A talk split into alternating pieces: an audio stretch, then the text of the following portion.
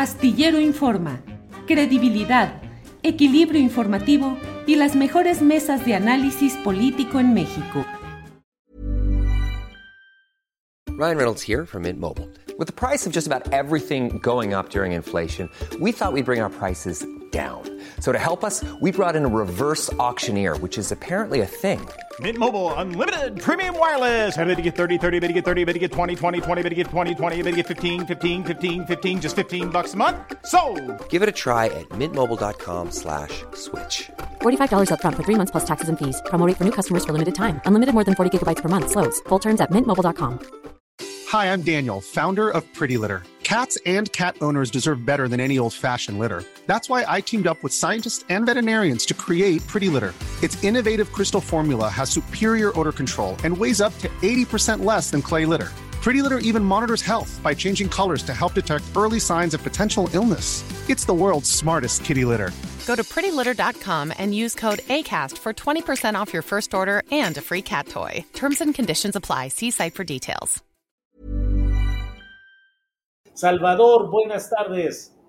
Hola Julio, muy buenas eh, tardes. Qué gusto verlos en este arranque de semana, igual a, a mi amigo Alejandro. Así es. Eh, le pusieron Alejandro a Jorge Meléndez. Es. Jorge Meléndez y Alejandro es su hijo. Oye, Jorge, ¿eres Sí. nada más Jorge o también Jorge Alejandro? No, no, no, no. Jorge. así, No sé por qué me pusieron Alejandro, así se llama mi hijo. Estás en la No hay ningún computadora de tu hijo, del querido Estoy Alex. en una- Sí, de Ya me cambiaron rápidamente.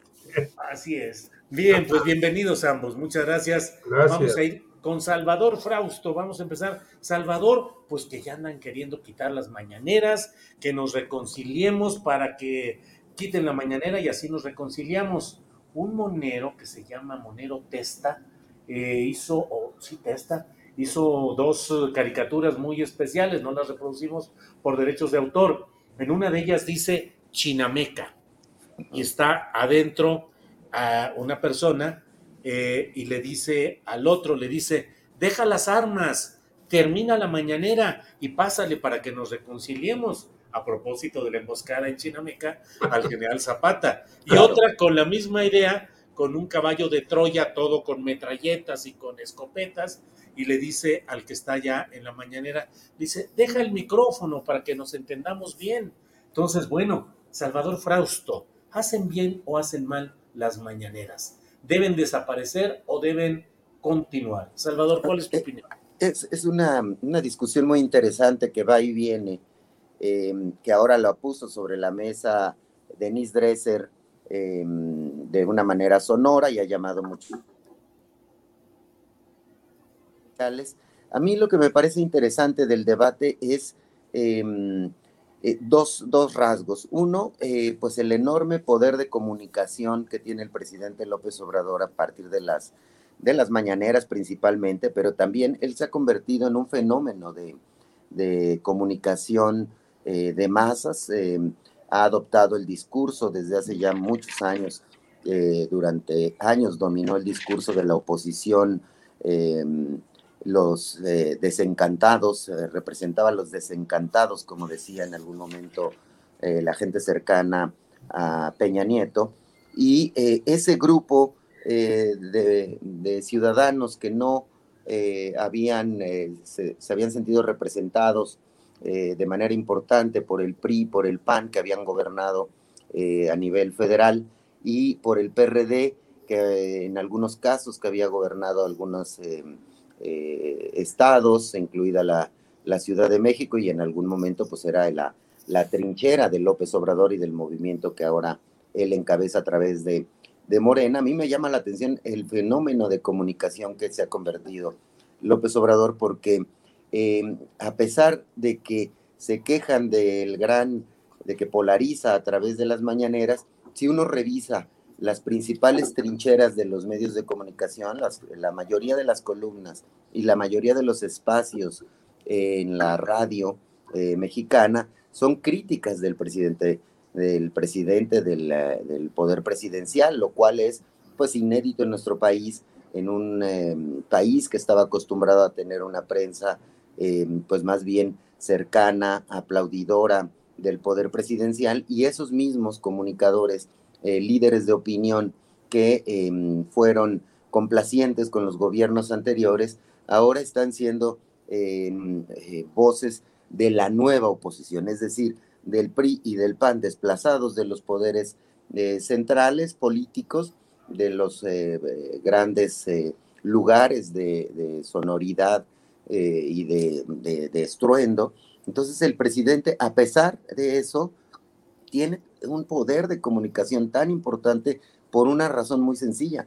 Representa a esos desencantados que ahora, em, en la crónica que recuerdo que, que hice el, cuando ganó López Obrador, eh, escuché a unos em, ciudadanos que iban caminando hacia el Zócalo y, decían, eh, ganamos los que siempre perdíamos. Es decir, ah. eh, representa a, a, los que siempre perdían, representa a las mayorías y por más que quieran silenciarlo, eh, las encuestas son muy claras. Em, el discurso del presidente representa a las mayorías. Silenciarlo es porque no logran em, equilibrar el discurso político. Estamos de cara a las elecciones del 2024 y pues todos los análisis, todas las discusiones dicen que el asunto se va a resolver entre en la encuesta de Morena, ¿no? Es decir, no se le ve eh, un candidato que represente a las ideas de Denise Dresser y de todos estos columnistas que están eh, cerca de la narrativa de la, de la oposición. Entonces,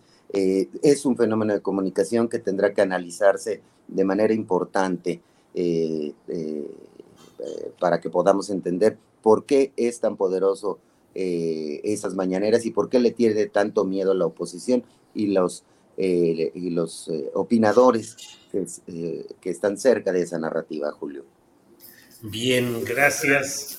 Eh, Jorge Meléndez, ¿qué opinas de estas voces que piden que termine la mañanera? Eh, leí el encabezado, la entrada de una de la columna de Denise Dresser en Reforma hoy y decía que como ciudadana tenía el derecho a pedir que hoy se impongan las mismas mordazas democráticas que en su momento se pusieron a los medios de comunicación. Y la mera verdad, Jorge, yo no sé si ha habido mordazas democráticas de veras a esa prensa que, hablo en términos muy generales, pues ha sido una aplaudidora, cómplice de muchos de los gobiernos priistas y panistas que no solo no tenían mordazas, sino un entendimiento absolutamente pernicioso con esos órganos de poder. ¿Qué opinas, Jorge? Bueno, pues yo creo que ya la señora Dresser está perdiendo el juicio mordazas democráticas, hay que leer el libro de Enrique Serna, en donde nos da una radiografía de De Negri, pero De Negri no era solamente un personaje en la prensa nacional, había de, Negris de diversos tamaños y de diversos pelajes la prensa estaba totalmente subordinada, y yo he trabajado en casi todos los periódicos, a lo que dijera la presidencia. Bueno, en 68 hasta algunos hemos criticado las ocho columnas de Excelsior de Julio Scherer, que no nos parecieron justas para la represión que hubo. Si eso no da idea que la prensa estaba manipulada, subordinada, intimidada para decir las cosas, pues yo no sé esta señora que ha leído antes. Y creo que la señora Denise Dresser puede plantear lo que quiera.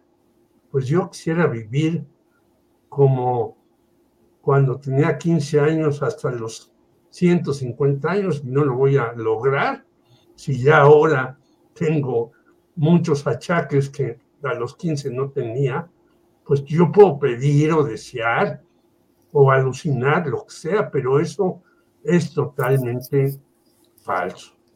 Yo creo que las mañaneras están ahí, estarán ahí, no creo que deban de ser sustituidas. Creo, como tú en el artículo que haces en la jornada y no es por darte, como se decía antes, un cebollazo, que hay luces y sombras en las mañaneras. También hay ataques que me parece que no tiene tanto sentido referirse a sujetos como el señor Loret de Mola, en donde, por cierto, ya está Lorenzo Córdoba como uno de sus eh, eh, piezas importantes, lo cual muestra quién es Loret de Mola. Y fíjate que algunos dicen en el libro que presentó Lorenzo Córdoba, último en el INE, uno de los presentes era Roberto Madrazo, uno de los dueños de Latinos. ¿Y quién es Roberto Madrazo? Pues un truán que hacía eh, no solamente toda una serie de enjuagues en todas partes para ganar incluso el PRI, sino hasta cuando era corredor, acordémonos de maratones, e hizo trampa en un maratón para llegar en ciertos lugares. Entonces yo creo que el señor López Obrador a veces también un poco se excede. Hemos algunos también dicho que eso de los miércoles no está muy bien realizado, aunque esté ahí esta chica, que hay algunos excesos, pues no hay que referirse a eso. Pero antes de que entráramos Salvador y yo, estabas hablando con mi amiga desde hace mucho años, Claudia Villegas, ¿y qué leemos, por ejemplo, en Fray Bartolomé hace unos días? Es un error gravísimo haber comprado las plantas de Iberdrola, que son chatarra, que no sirven para nada, que eh, lejos de producir electricidad van a traer este, eh, cuestiones negativas, mayor contaminación, están empoderando a Bartlett que hizo esto y aquello. Eso se dice en Fray Bartolomé de hace unos días. Debe responder el presidente con datos precisos, duros y certeros, como lo hicieron Claudia Villegas y Alonso Romero, al que yo no conocía y me dio mucho gusto escucharlo, pues sí, las mañaneras deben de servir para eso. ¿Y qué han traído como resultado, Julio? Que hoy uno de los opositores más precisos en contra de López Obrador dice que GAISA señala que el 57.4% está a favor de los encuestados por GAISA y ya sabemos que GAISA es una oficina de, no es una encuestadora, es una oficina que trata de eh, hacer encuestas por encargo le da 57.4 de apoyo a López Obrador. Y Mitowski el 59%, a pesar de que el eh, opinador que escribe este artículo dice, bueno, iba cayendo López Obrador, pero ahora vuelve a subir y llega hasta casi 60%. Y dice más, la oposición está en caída libre y no encuentra no solamente un candidato, sino un camino para competir con López Obrador. Sí. Yo creo que las mañaneras tienen esa virtud y finalizo diciendo lo que señala Violeta Vázquez, que es lingüista y que me parece que es muy importante en estos años en lenguaje. Sí. Creo que hay que utilizarlo con corrección, con exactitud, para poder decir las cosas que uno quiere en los espacios que tiene a la mano. Bien, Jorge, gracias. Salvador, entremos de un poquito a las hipótesis y al hubiera que dicen que no existe, pero sí existe, al menos en las conjugaciones verbales. Entonces, Salvador, ¿qué habría pasado con López Obrador si no hubiera implantado esa conferencia mañanera de prensa y se hubiera quedado en el papel de tantos exocupantes de los pinos que solamente ofrecían ciertas conferencias de prensa muy contadas y desde mi punto de vista muy trabajadas, muy elaboradas, muy eh, planeadas para que no se salieran del curso deseado por los pinos. ¿Qué sería de López Obrador sin la mañanera entrándole a la política ficción, Salvador Frausto? Sí, bueno, pues yo creo que es uno de los grandes distintivos de su, de su gobierno. Todos los presidentes tratan de poner su estilo personal de gobernar y en el caso de, de López Obrador, la comunicación ha sido un asunto central, una demanda de los periodistas durante años había sido eh, que el poder presidencial abriera mayor comunicación eh, y unas líneas en las cuales nosotros, los eh, comunicadores, pudiéramos acercarnos al poder ejecutivo, a preguntarle cosas, a tratar de saber qué piensa sobre los grandes asuntos de la agenda pública. Y esa demanda ya la había cumplido López Obrador cuando fue jefe de gobierno, se esperaba que iba a hacer sus mañaneras y bueno, pues eh, llegó, instaló esa manera de comunicación y al principio había eh, incluso eh, mucha celebración y mucha expectativa y nos peleábamos los periodistas por tratar de tener un espacio en las mañaneras. Sigue ocurriendo, cualquiera puede ir a, buscar en un asiento en el lugar y hacer las preguntas que, necesite. Entonces, ese, esa apertura eh, democrática de comunicación es muy importante y le ha dado un signo de, distinción con respecto a otros presidentes. Yo recuerdo eh, por ahí, por el 2003, 2004, que trabajé en la revista Cambio eh, con periodistas colombianos que estaban apoyando el trabajo de, de, un grupo de periodistas mexicanos y nos decían a los que nos dedicábamos un poco más a la política, pues llámenle al presidente a ver qué dice o a un secretario de Estado en Colombia era muy común tener una cercanía con el presidente, lograr tener para un artículo de revista una opinión del presidente em, en el que pudiera refutar quizá algún asunto crítico. nosotros podemos acercarnos todas las mañanas al presidente y, preguntarle algunas cosas. Entonces, ese eh, distintivo comunicacional es, es central en la forma de gobernar no solo de López Obrador, sino de un elemento más que pone incluso la propia Denise Dresser en el, en el debate público, que es eh, analizar el López Obradorismo. El movimiento López Obradorista parece ser que pues se va a quedar por lo menos seis años más y si no se terminan sacando los ojos en Morena, ese puede ser un estilo de comunicación interesante. Ya vemos que, por ejemplo, la jefa de gobierno también tiene un, eh, un estilo de comunicación prácticamente cotidiano.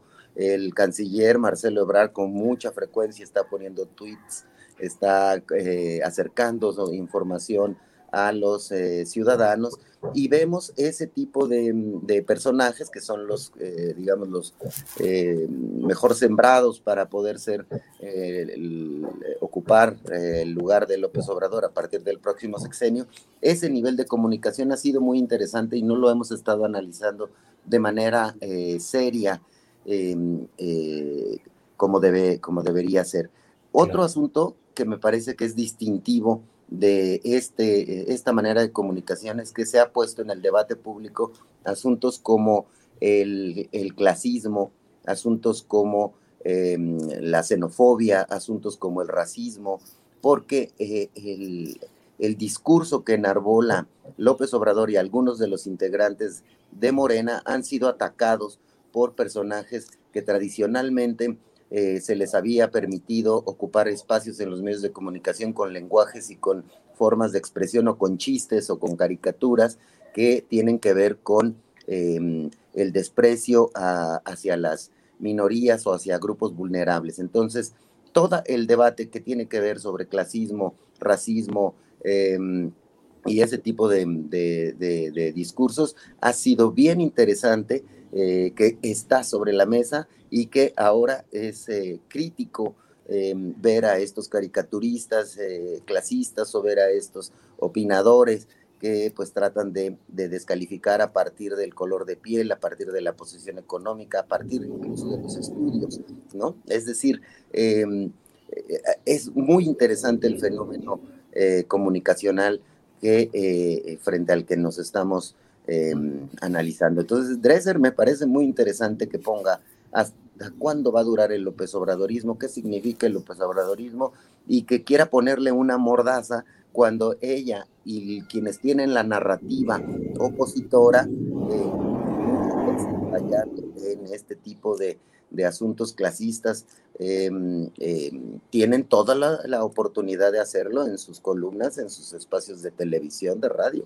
Eh, el debate público está más abierto, más candente que nunca y la sociedad mexicana más eh, discutiendo eso, lo discutimos en las mesas familiares, en las mesas con los amigos. Eh, la discusión política está, eh, siempre será bienvenida y siempre será parte de la evolución democrática de cualquier sociedad, Julio. Gracias, Salvador. Hay muchos comentarios. Raquel, Raquel Gutiérrez dice, ya lo hubieran derrocado. Lolita Dalbert dice, los que vivimos tras la frontera o en otros países no se imaginan cuánto nos ha ayudado la mañanera. Eh, Lila Riux, ella dice, se lo comen vivo, los buitres carroñeros y las alimañas inmundas, vivan las mañaneras. En fin, Jorge, ¿qué opinas? ¿Qué sería del presidente López Obrador si no hubiera mantenido, implantado y mantenido las mañaneras? ¿Ya lo hubieran derrocado? Hey, it's Danny Pellegrino from Everything Iconic. ¿Ready to upgrade your style game without blowing your budget? Check out Quince. They've got all the good stuff shirts and polos, activewear, and fine leather goods, all at 50 to 80% less than other high end brands. And the best part? They're all about safe, ethical, and responsible manufacturing. Get that luxury vibe without the luxury price tag. Hit up quince.com slash upgrade for free shipping and 365 day returns on your next order. That's quince.com slash upgrade. Burrow's furniture is built for the way you live. From ensuring easy assembly and disassembly to honoring highly requested new colors for their award winning seating, they always have their customers in mind. Their modular seating is made out of durable materials to last and grow with you. And with Burrow, you always get fast, free shipping. Get up to 60% off during Burrow's Memorial Day sale at burrow.com slash ACAST. That's burrow.com slash ACAST. burrow.com slash ACAST. Pues no creo que lo hubieran derrocado, pero sería más difícil su gobierno. Y yo quisiera recordarte, Julio, y Salvador también lo debe de recordar, pero no por la repetición, de acordarse de ello, que el señor eh, Ernesto Cedillo, por medio de un eh, eh, sujeto llamado Carlos Salomón, que se dedica a las relaciones públicas y que se dice periodista, empezó a hacer una vez a la semana conferencias de prensa y él las preparaba toda la semana, inducía preguntas, daba dinero a los que asistían a las conferencias de prensa para que el señor Ernesto Cedillo eh, saliera muy bien librado. Pues las tuvo que cancelar, porque de repente le dieron por ahí dos o tres llegues fuertes, incluso cuando estaba controladísima la prensa por parte de presidencia de la República y la publicidad, la tuvimos que cancelar. Entonces, Salomón dijo, esta es la última conferencia que hacemos, adiós. En cambio, aquí tú puedes ir, y bueno, hasta a mí me han zumbado en una mañanera una señora que dice que voy a hacer con Enrique Krause un documental en contra del observador. Y yo creo que hay que ver las mañaneras en su lado positivo, que es muchísimo, con las unas cosas negativas que ya he señalado y no quiero insistir en ella, y que creo que en efecto los que están, que de verdad no quieren eso, son los señores de los medios que recibían centenas y miles de millones de pesos. Primero, los dueños de los medios, hay que decirlo, porque aquí casi siempre se le achaca a los periodistas la corrupción. No, señores, la gran mayoría, el 90% más de dueños de medio en México son corruptos. Yo lo digo porque he trabajado en varios medios. Y en segundo lugar, una serie de supuestos o grandes columnistas también reciben eh, carretadas de dinero. Y bueno, los reporteros están ahí. Por cierto, mí un compañero que asiste a las mañaneras me dice que está preparando un libro sobre eso, sobre quiénes iban a las mañaneras, qué preguntaban y demás.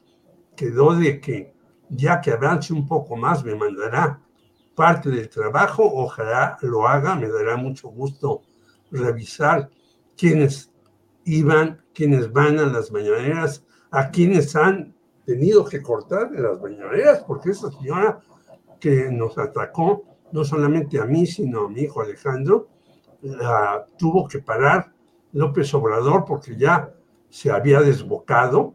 Y creo que tienen importancia recuperar todo este asunto de las mañaneras, que son importantísimas para enfrentarse a un poder que hay que decirlo, que es el poder mediático, que ha hecho de las suyas en Chile, en Brasil, en Argentina y sigue haciendo de las suyas. No hay que olvidarlo, que los medios generalmente, salvo excepciones, la jornada en la que estás, por ejemplo, eh, son empresas privadas que ellos están de la mano de otras empresas que buscan la ganancia y no la información.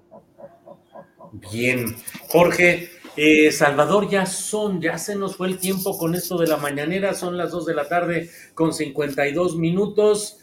Salvador, ¿habías visto un enredo aritmético, político, mediático, social como el de San Luis Potosí, donde empezaron a buscar 23 presuntos turistas guanajuatenses que habrían ido hacia Saltillo y habían sido secuestrados o detenidos, se decía al principio, en... Uh, en una parte cerca de Matehuala, San Luis Potosí, y luego hemos llegado ya, ayer leía en el portal de Milenio que eran 113 o no sé cuántos los que hasta ahora se han encontrado.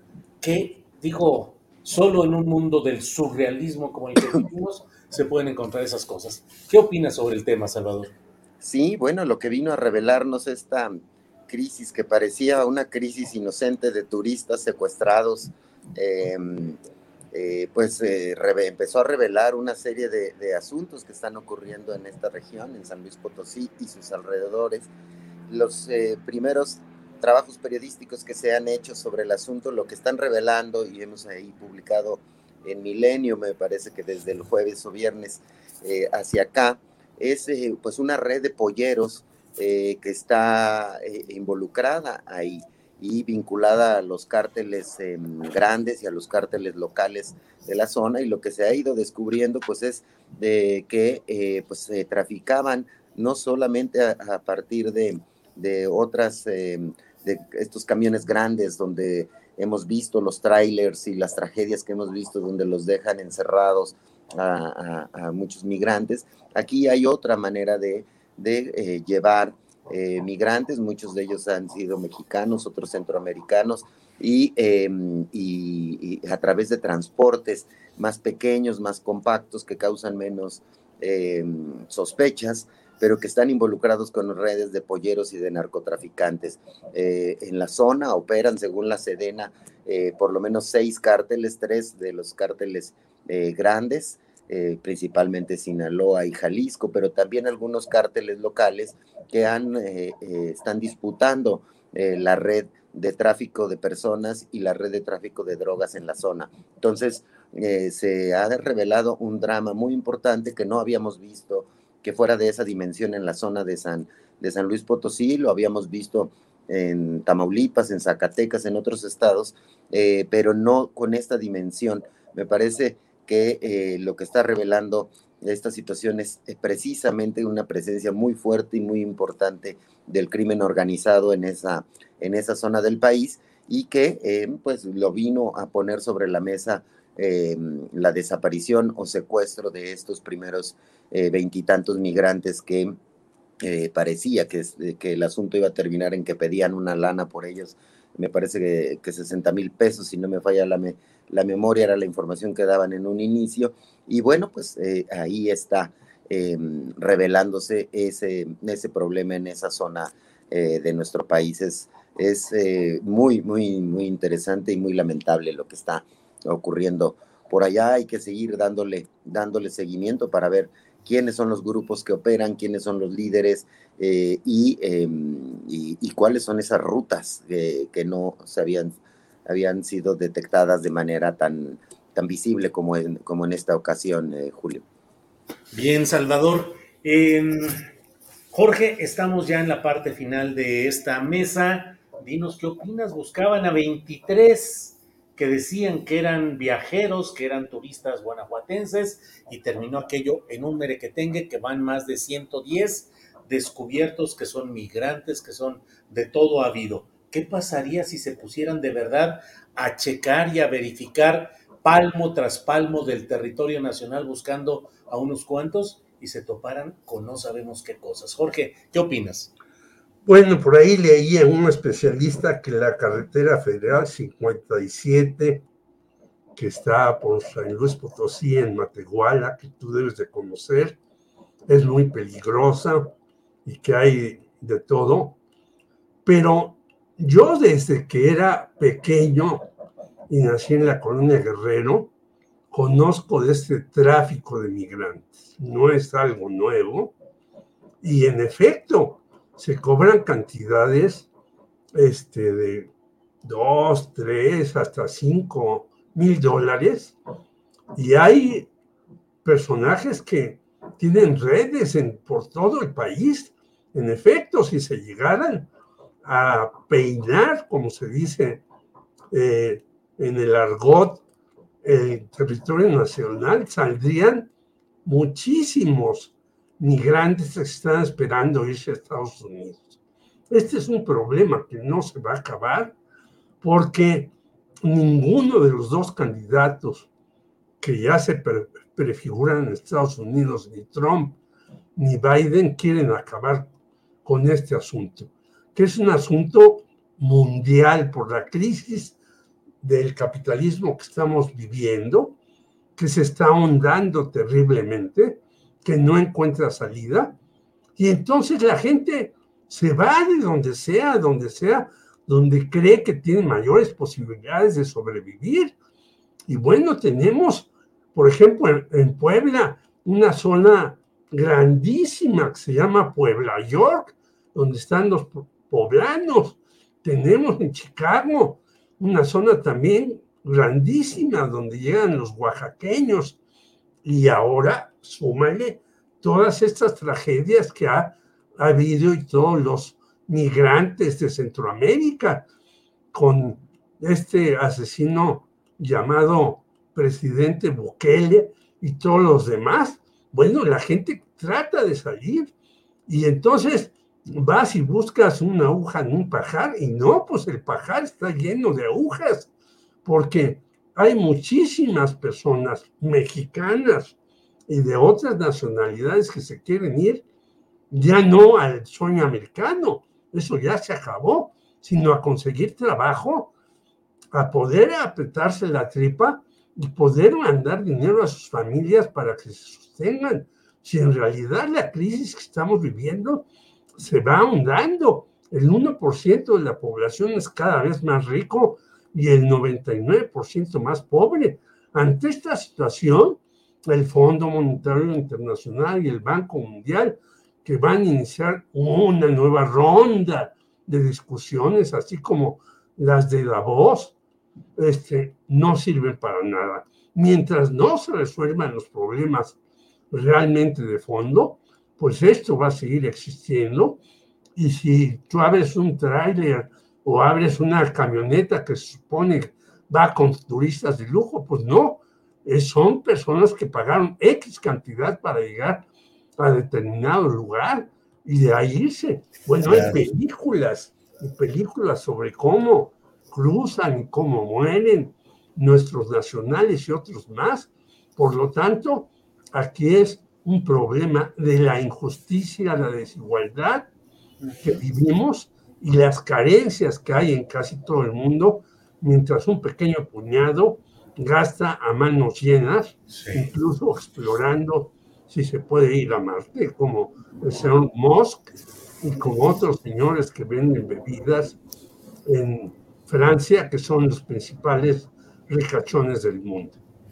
Bien, pues Jorge, muchas gracias. Salvador Frausto, comentarios de todo tipo por la barba azul. Debo decirte que una persona dijo que le recordabas a sus periquitos. Otra persona dice sensacional lo que hace eh, Salvador con su barba pintada de azul. Así es que por ahí están todos los comentarios. Salvador, como siempre, muchas gracias.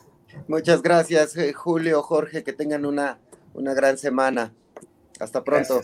gracias. Jorge Meléndez, gracias y buenas tardes. Gracias a ustedes dos, a quienes hacen posible esta emisión y a la audiencia con sus comentarios siempre certeros, aunque sean sarcásticos hacia nosotros o elogiosos en algunos momentos. Muchas gracias. De todo hay, de todo hay, Salvador. Jorge, gracias y hasta la próxima. Hasta luego. Para que te enteres del próximo noticiero, suscríbete y dale follow en Apple, Spotify, Amazon Music, Google o donde sea que escuches podcast. Te invitamos a visitar nuestra página julioastillero.com.